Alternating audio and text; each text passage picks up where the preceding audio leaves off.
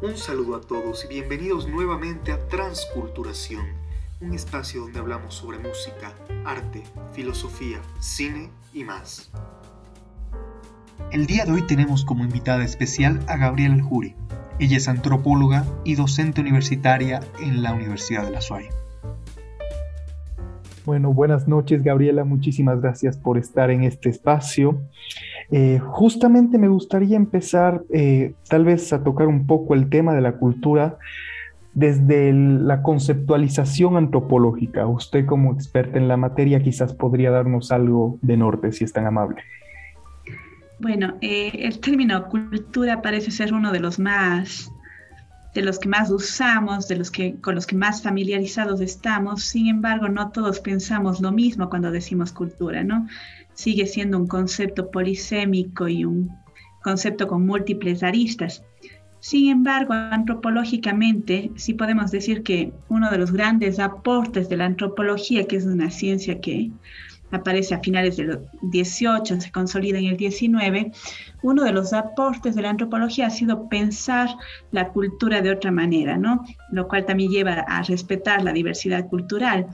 Y lo que ocurre es que sobre todo en Europa hasta el siglo XVIII, entrado el siglo XIX, yo creería que todavía nos quedan algunas taras de esa época, se pensaba la cultura únicamente como ciertas actividades del quehacer humano y además como unas actividades que, según se creía en esa época en Europa, eran transmitidas mediante el sistema de educación formal.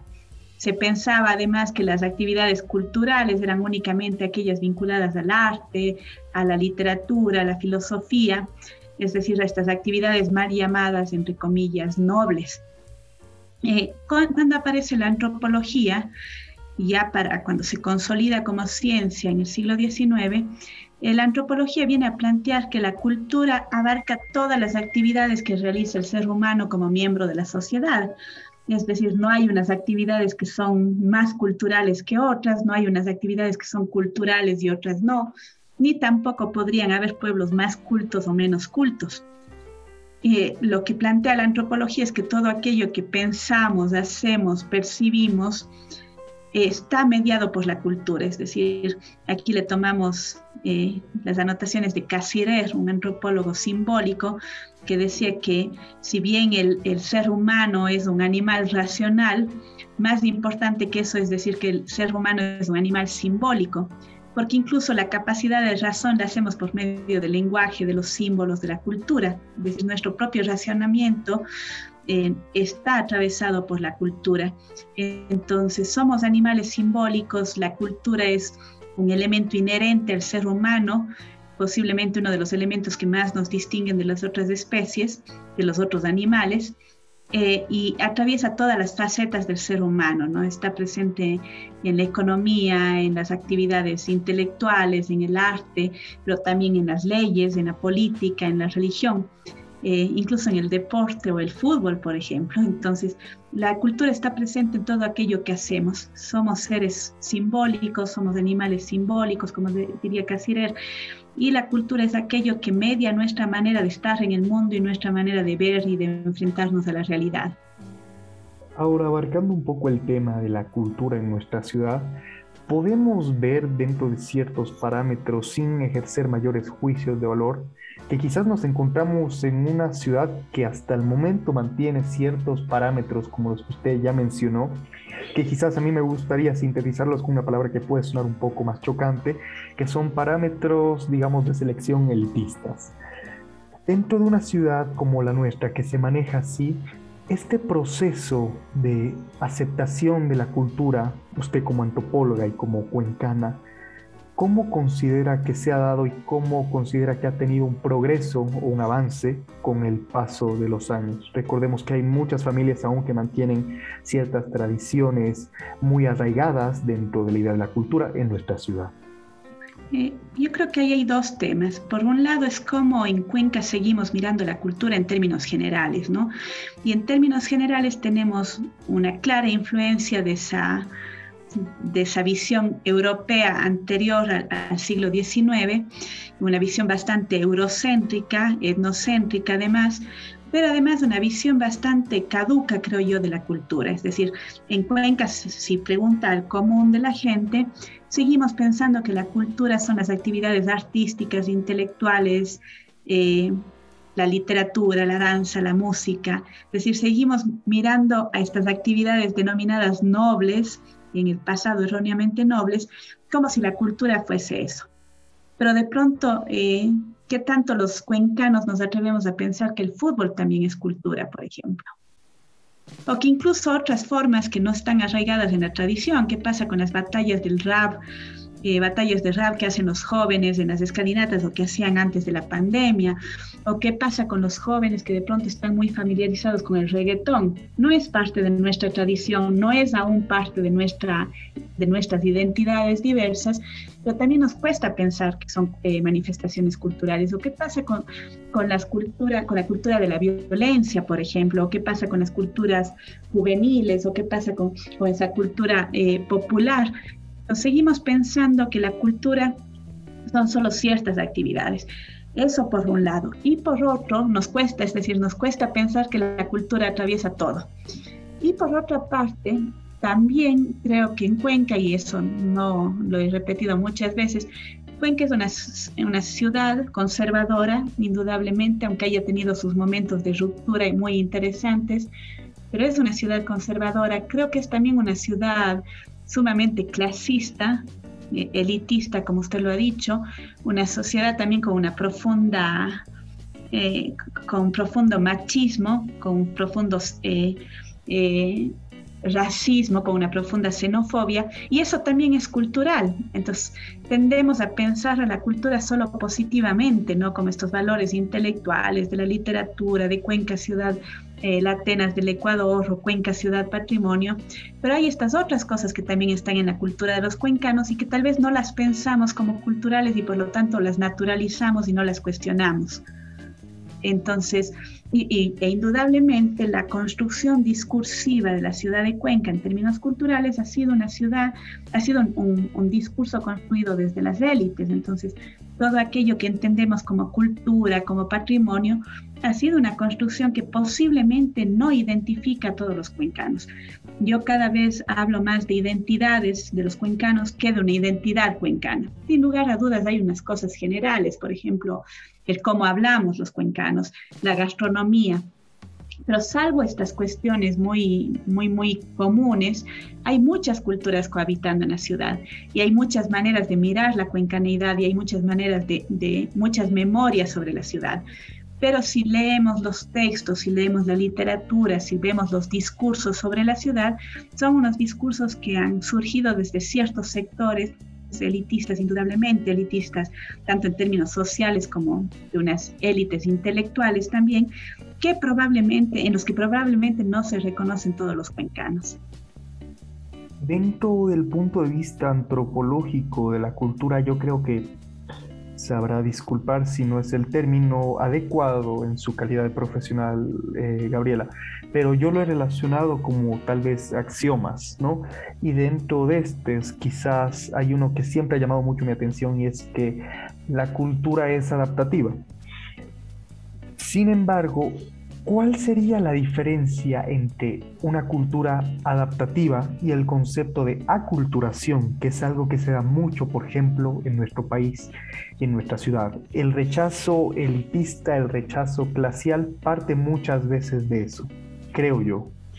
Ahí, son dos cosas. la cultura es adaptativa, indudablemente, pero también es mal adaptativa. Es decir, culturalmente hemos hecho la guerra, culturalmente nos seguimos matando entre humanos, entonces Sí, la cultura es esas múltiples maneras, esas múltiples, inmensas, diversas, creativas maneras en que los seres humanos nos enfrentamos a nuestras realidades cotidianas. Pero sin embargo, esas maneras de adaptarnos no siempre significan necesariamente una mejor convivencia como especie en términos de seres humanos, peor aún en, en, términos de una mejor convivencia con el medio ambiente, con la naturaleza, con los otros seres que nos acompañan. Eso por un lado. Por otro lado, la culturación es inherente a la cultura, es decir, el cambio es parte de la cultura. Una cultura que no cambia, que no se transforma, es una cultura que desaparece. Porque si es que la cultura de alguna manera es adaptativa, hay que entender que el entorno que nos rodea a los seres humanos no es estable, es decir, nuestro entorno social, ambiental, geopolítico, siempre está cambiando. La naturaleza está retándonos. ¿Qué está pasando este momento con el COVID? ¿Cómo el COVID nos reta en este proceso de adaptación y de sobrevivencia? Entonces, la cultura indudablemente está siempre cambiando y hay formas diversas de cambio. Hay formas de aculturación, que son cuando dos culturas que están en contacto de diferentes maneras, en menor menor grado, entran en contacto. Siempre ambas culturas cambian. Cuando el contacto es en condiciones de dominación, es común que la cultura dominada cambie más que la dominante. Entonces, por ejemplo, cuando llegaron los españoles a América, indudablemente los eh, América, las culturas americanas no volvieron a ser las mismas, pero sería falso decir que, que España o, Inglaterra siguieron siendo las mismas. También cambiaron esas culturas, pero indudablemente en un contexto de dominación cambian más las culturas dominadas. Ahora, en los temas de cambio cultural, eh, a mí me preocupa más cuando los cambios son impuestos por razones externas, es decir, eh, muchas veces desde estos discursos elitistas queremos que las cosas se mantengan inamovibles, ¿no? Entonces, por ejemplo, vamos al paso del niño viajero y queremos que siga idéntico que hace 20, 30, 40 años. Y, y, no es así, hay cosas que han cambiado y allí hay unos cambios que son inherentes a la cultura, por ejemplo, toda la influencia del, de la televisión, de la cultura de masas, de la migración, en esos cambios culturales, para mí eso es propio de la dinámica cultural, me guste o no me guste. Pero hay otros cambios que indudablemente son impuestos, por ejemplo, cuando intervienen las instituciones, cuando las instituciones manipulan estos espacios, cuando se adueñan o se apropian de símbolos, cuando con buenas intenciones más bien se hace daño a la cultura. Entonces, a mí en temas de cambio, la culturación no me preocupa en lo más mínimo ni el cambio cultural porque es inherente a la cultura, lo que me preocupa es cómo se producen esos cambios y cuándo esos cambios son propios de las dinámicas sociales y cuándo esos cambios son propios más bien de la intervención del Estado, de las instituciones o de las distintas instancias de poder.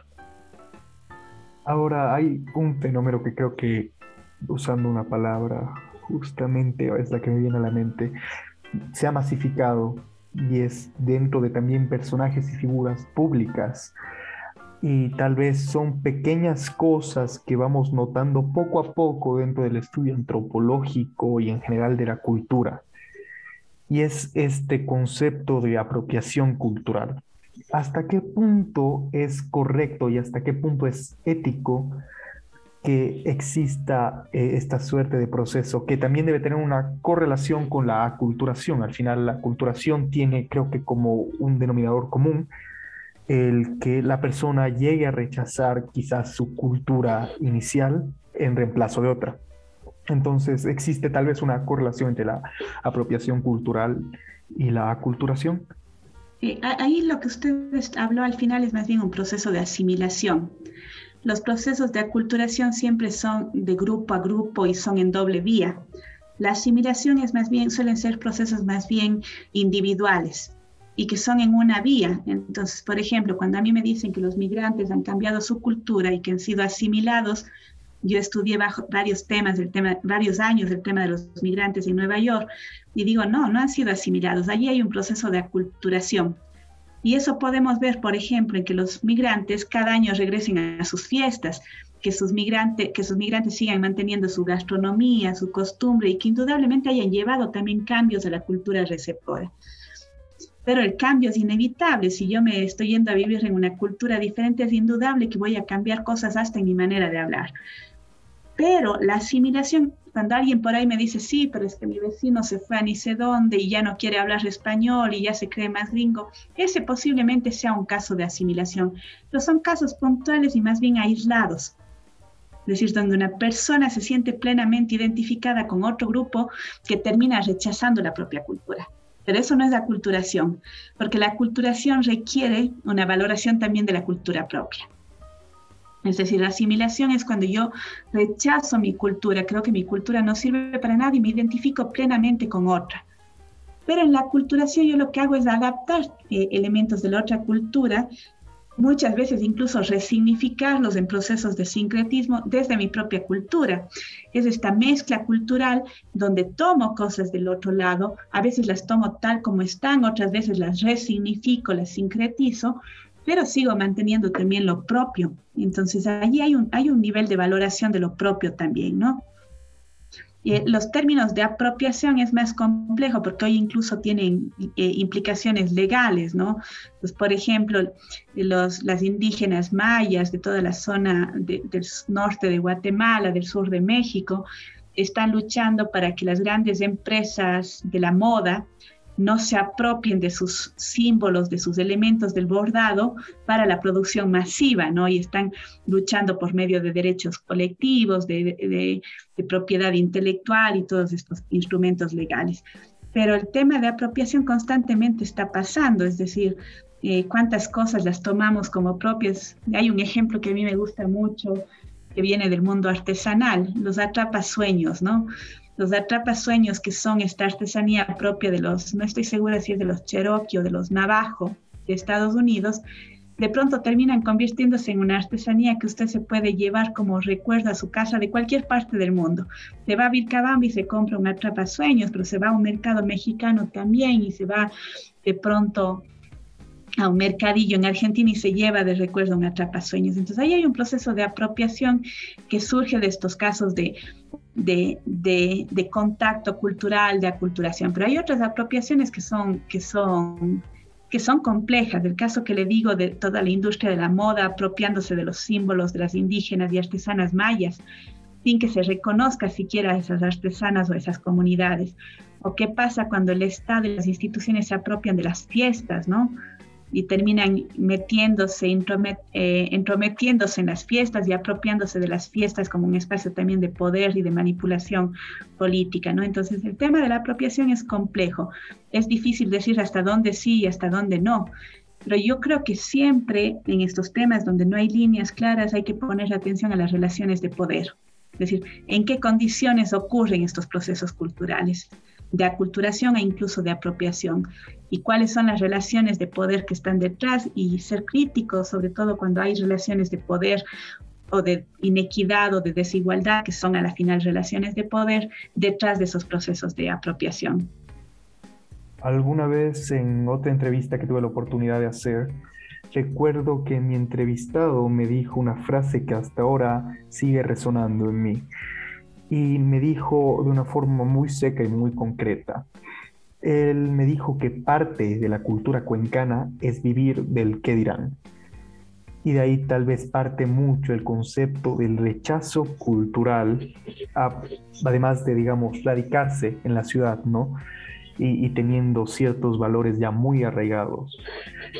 ¿Cuál es el principal detonante para esto en nuestra ciudad, eh, Gabriela? Porque yo creo que es sorprendente cómo nosotros los cuencanos tenemos un sentido de pertenencia muy marcado, pero al momento de hablar de otros sectores eh, estratégicos y fundamentales, otros grupos sociales, los minimizamos y los hacemos a un lado. ¿Esto por qué se da?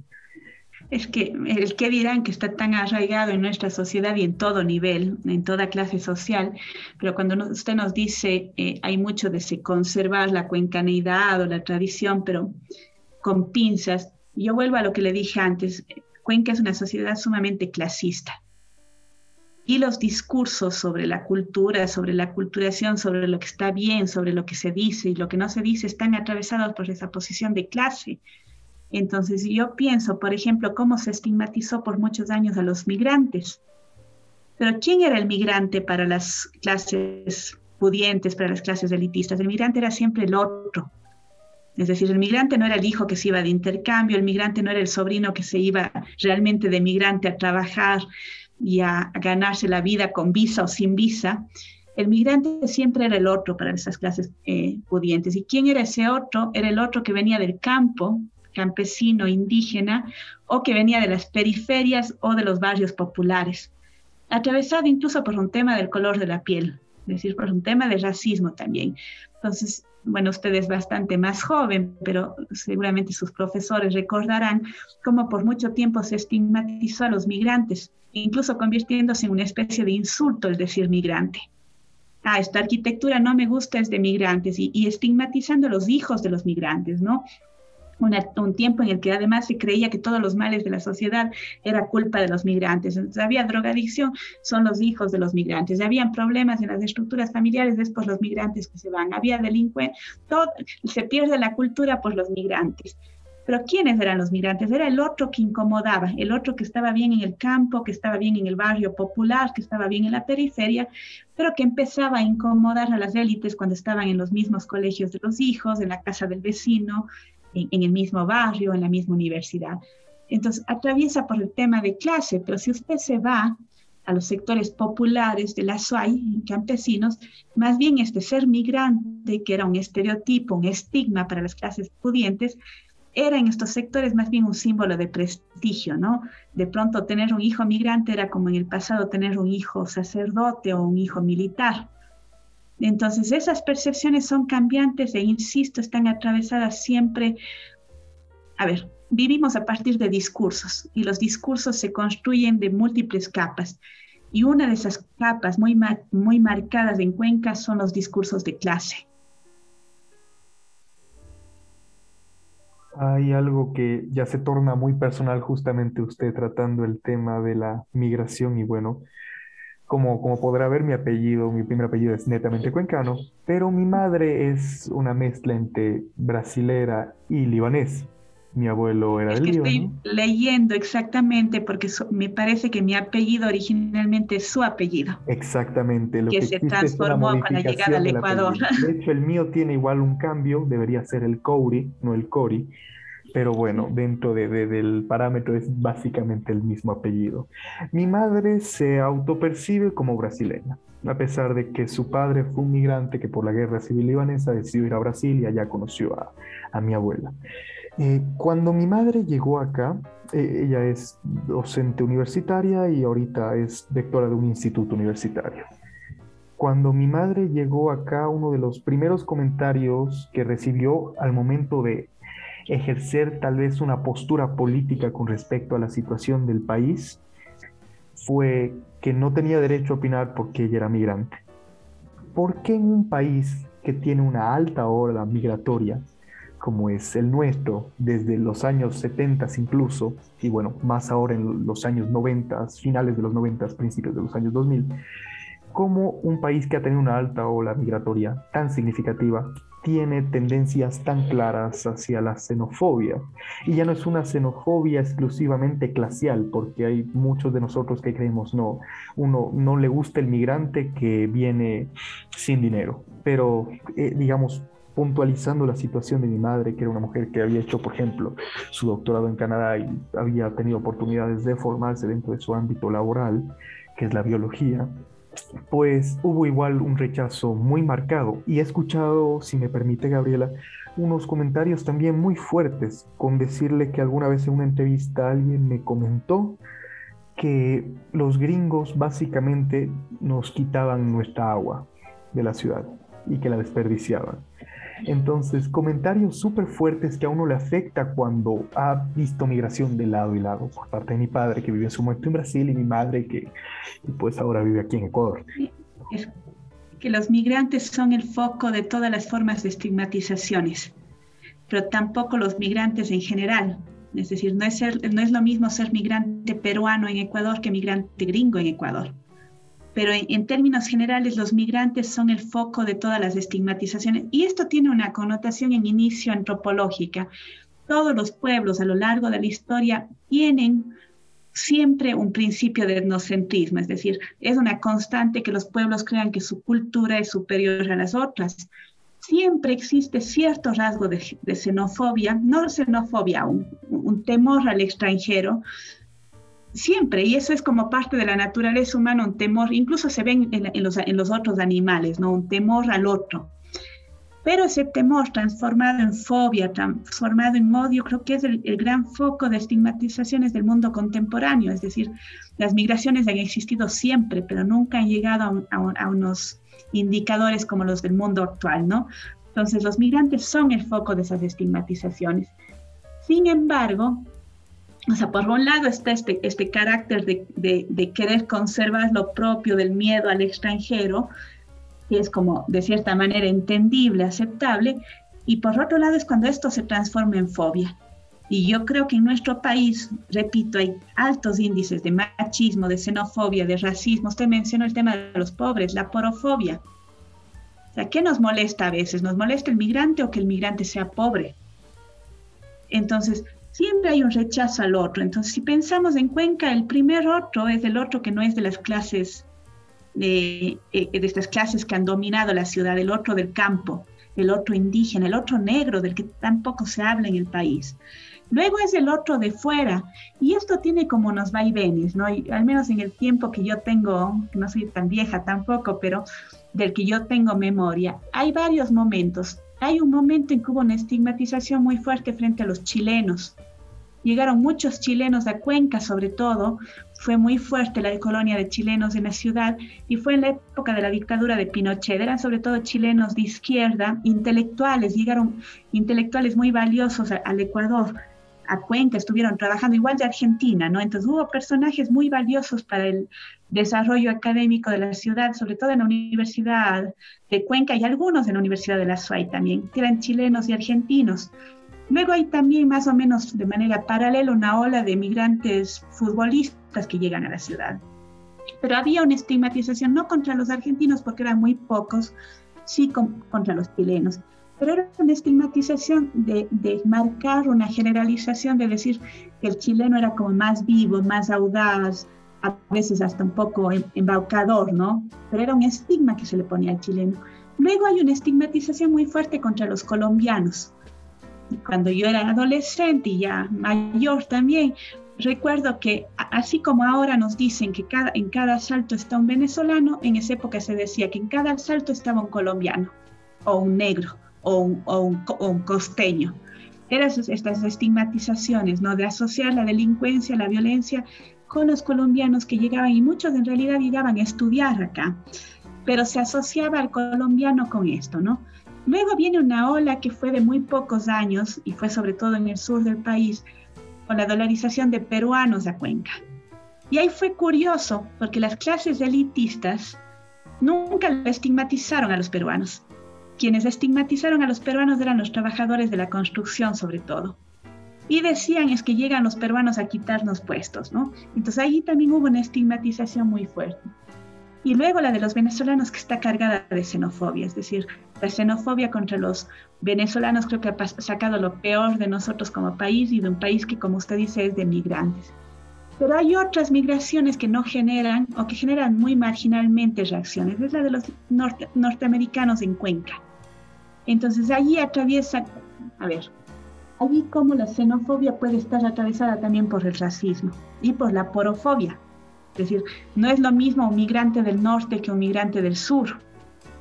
Es más, hasta se les llama a los expats, a los, a los americanos, ¿no es cierto?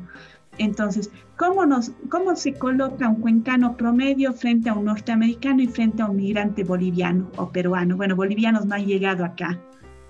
Y pasaba lo mismo si usted se ve en este discurso de hace pocos días del presidente de Argentina que comete esta barbaridad de decir, porque ellos sí se reconocen como migrantes, pero migrantes europeos, ¿no? Y decía que los argentinos llegaron en barcos y reconocen ese, ese, ese pasado de migración. Pero ¿qué dicen los argentinos frente a los bolivianos que están en sus ciudades? Hay una estigmatización muy fuerte contra el boliviano, ¿no? Igual en, Chile, o sea, ¿qué pasa? ¿Cómo les ven en, cómo ven en, en, Argentina las colonias de estos barrios de judíos, en barrios como el Once, por ejemplo? ¿Y cómo ven a los peruanos o a los bolivianos en esos mismos barrios? Entonces, la, la estigmatización y la discriminación, lamentablemente, yo siempre digo que vienen en combo, que son como varias capas sobrepuestas es muy común que una persona que es machista también sea racista o también sea xenofóbica. Pero también la xenofobia va unida al, racismo y también va unida a la, a la porofobia, ¿no? Entonces son estas múltiples capas donde el migrante siempre va a ser estigmatizado de alguna manera, pero habrá inmigrantes y migrantes. Hay unos que que de pronto son discriminados por ser de fuera y se les concede ciertos derechos, pero cuando ya quieren opinar de política decimos, no, ni siquiera eres de aquí. Pero hay otros donde además de ser extranjero, también es ser de otro color de la piel, o es venir de un país pobre, o venir de un país del sur. Entonces allí se van sumando esas capas, ¿no? Y los niveles de violencia física o simbólica con esos grupos se vuelven más grandes. Que es la gran paradoja, somos un país de migrantes y sin embargo no, no acogemos a los migrantes. Pero lo mismo vemos en Estados Unidos, ¿no? Un país hecho de migrantes que no acoge o que acoge a cierto tipo de migrantes. Los migrantes, repito, son el gran foco de discriminación de los tiempos que vivimos. Pero los migrantes atravesados también por estos intersticios que le digo, la etnia, el color de la piel, el, el, factor económico, el de qué país se viene, etc. Para finalizar, Gabriela, eh, ¿qué cree usted que necesita nuestra sociedad cuencana para ir eliminando Obviamente este es un proceso exponencial, pero para ir eliminando estos eh, justamente mecanismos, bueno, no sé si ponerlos como mecanismos de rechazo a la otredad, a la alteridad, eh, tal vez hay muchos espacios académicos ya gestionados, sin embargo, aún hay conductas raciales, muy marcadas, la idea de la xenofobia, el machismo, el rechazo a corrientes alternas, es algo que se ve constantemente incluso en espacios académicos. ¿Qué necesita nuestra ciudad para crear este cambio progresivo? A veces parece que necesitaría empezar de cero, pero como no es factible empezar de cero, yo creo que, a ver, que la discriminación en todas sus formas necesita ser combatida desde todos los espacios posibles y que todas las instituciones tienen su rol ahí, la tiene el Estado indudablemente, la tienen las instituciones, la tiene la academia. Para mí es fundamental el tema de la educación, o sea, yo veo en la, en la universidad, por ejemplo, en la UDRA, hoy damos antropología en todas las carreras, medio mirando a esto de cómo poder pensar la diversidad y la otredad. Pero ¿qué pasa? Eh, a ver, a la final estamos con chicos de 18, 20 años, uno puede reconstruirse, yo siempre pienso en el tema del machismo, como yo misma me he reconstruido con los años, pero donde más hay que atacar es en la educación básica, en las familias, y cuáles son esas instituciones que manejan la familia. En el caso de nuestro país, y hay que decirlo, la iglesia, la iglesia maneja las familias de gran parte de los ecuatorianos y la escuela pues, ¿cuáles son esas instituciones que reproducen? A ver, la principal institución que reproduce las formas de discriminación es la familia. Y no es fácil. ¿Cómo atacamos a la familia? ¿Cómo lo hacemos desde la academia? ¿Cómo lo hacemos desde el Estado si la familia es el ámbito doméstico? Y hay que hacerlo desde todos los espacios posibles. Es decir, cuando y usted está estudiando comunicación, y para mí, y por eso voy a citar este ejemplo, cuando hace pocos días hubo esta polémica con el programa de la posta, eh, mucha gente reaccionó eh, defendiéndole, sí, pero ya se disculparon, sí, pero ya reconocieron el error, que tampoco fue que reconocieron del todo. Sí, pero fue solo un chiste. Sí, pero Correa también les discriminaba a los indígenas. Sí, pero los indígenas que quemaron la Contraloría. No, sí, pero nada, ahí no hay peros.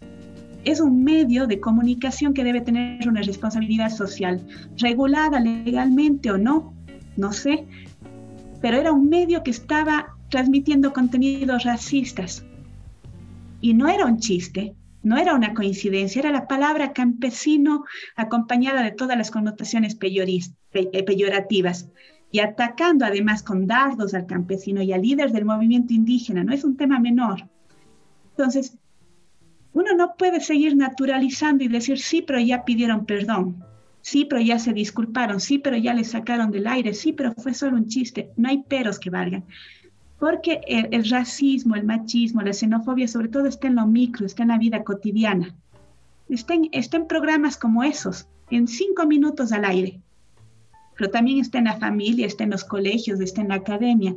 Entonces, yo creo, y esa es una convicción personal, que dado que lo que hay que atacar es las instituciones más sólidas de nuestra sociedad y entre ellas la más sólida, digamos, dentro de lo que se pueda decir, que es la familia, la familia, la iglesia, la educación, Foucault nos decía, diría que incluso los hospitales, pero si pensamos en la iglesia, pensamos en la escuela y pensamos en la familia, que son tres ejes fundamentales, o sea, ¿cómo empezamos atacando desde ahí? ¿Cómo hacemos que el día de mañana nuestros jóvenes no naturalicen que en un programa X de televisión salgan con un, con guion como el que salieron. Entonces, para eso, como no es fácil entrar al espacio público, al espacio doméstico de la familia, creo que el camino es atacar todos los espacios donde se evidencie la mínima forma de discriminación y fomentar el respeto a la diversidad desde todos los espacios.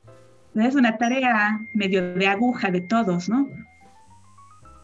Muchísimas gracias, Gabriela, por estar en este espacio y sobre todo por ayudarnos compartiendo su percepción y también su testimonio desde su perspectiva de profesional y antropóloga. Gracias a usted. Para poder crear un verdadero progreso cultural en nuestra ciudad y el correcto uso del término y la palabra, tenemos que manejar a la institución de la familia con pinzas, crear modificaciones en espacios que han sido relegados poco a poco, exponencialmente. Tal vez así tendremos mayor sentido de tolerancia y rechacemos el discurso de odio. Sin más que decir, me despido de ustedes en este, nuestro último capítulo de la primera temporada de Transculturación, un podcast donde seguiremos hablando sobre música, cine, arte, cultura y más. Soy Ibra y nos veremos en una próxima ocasión.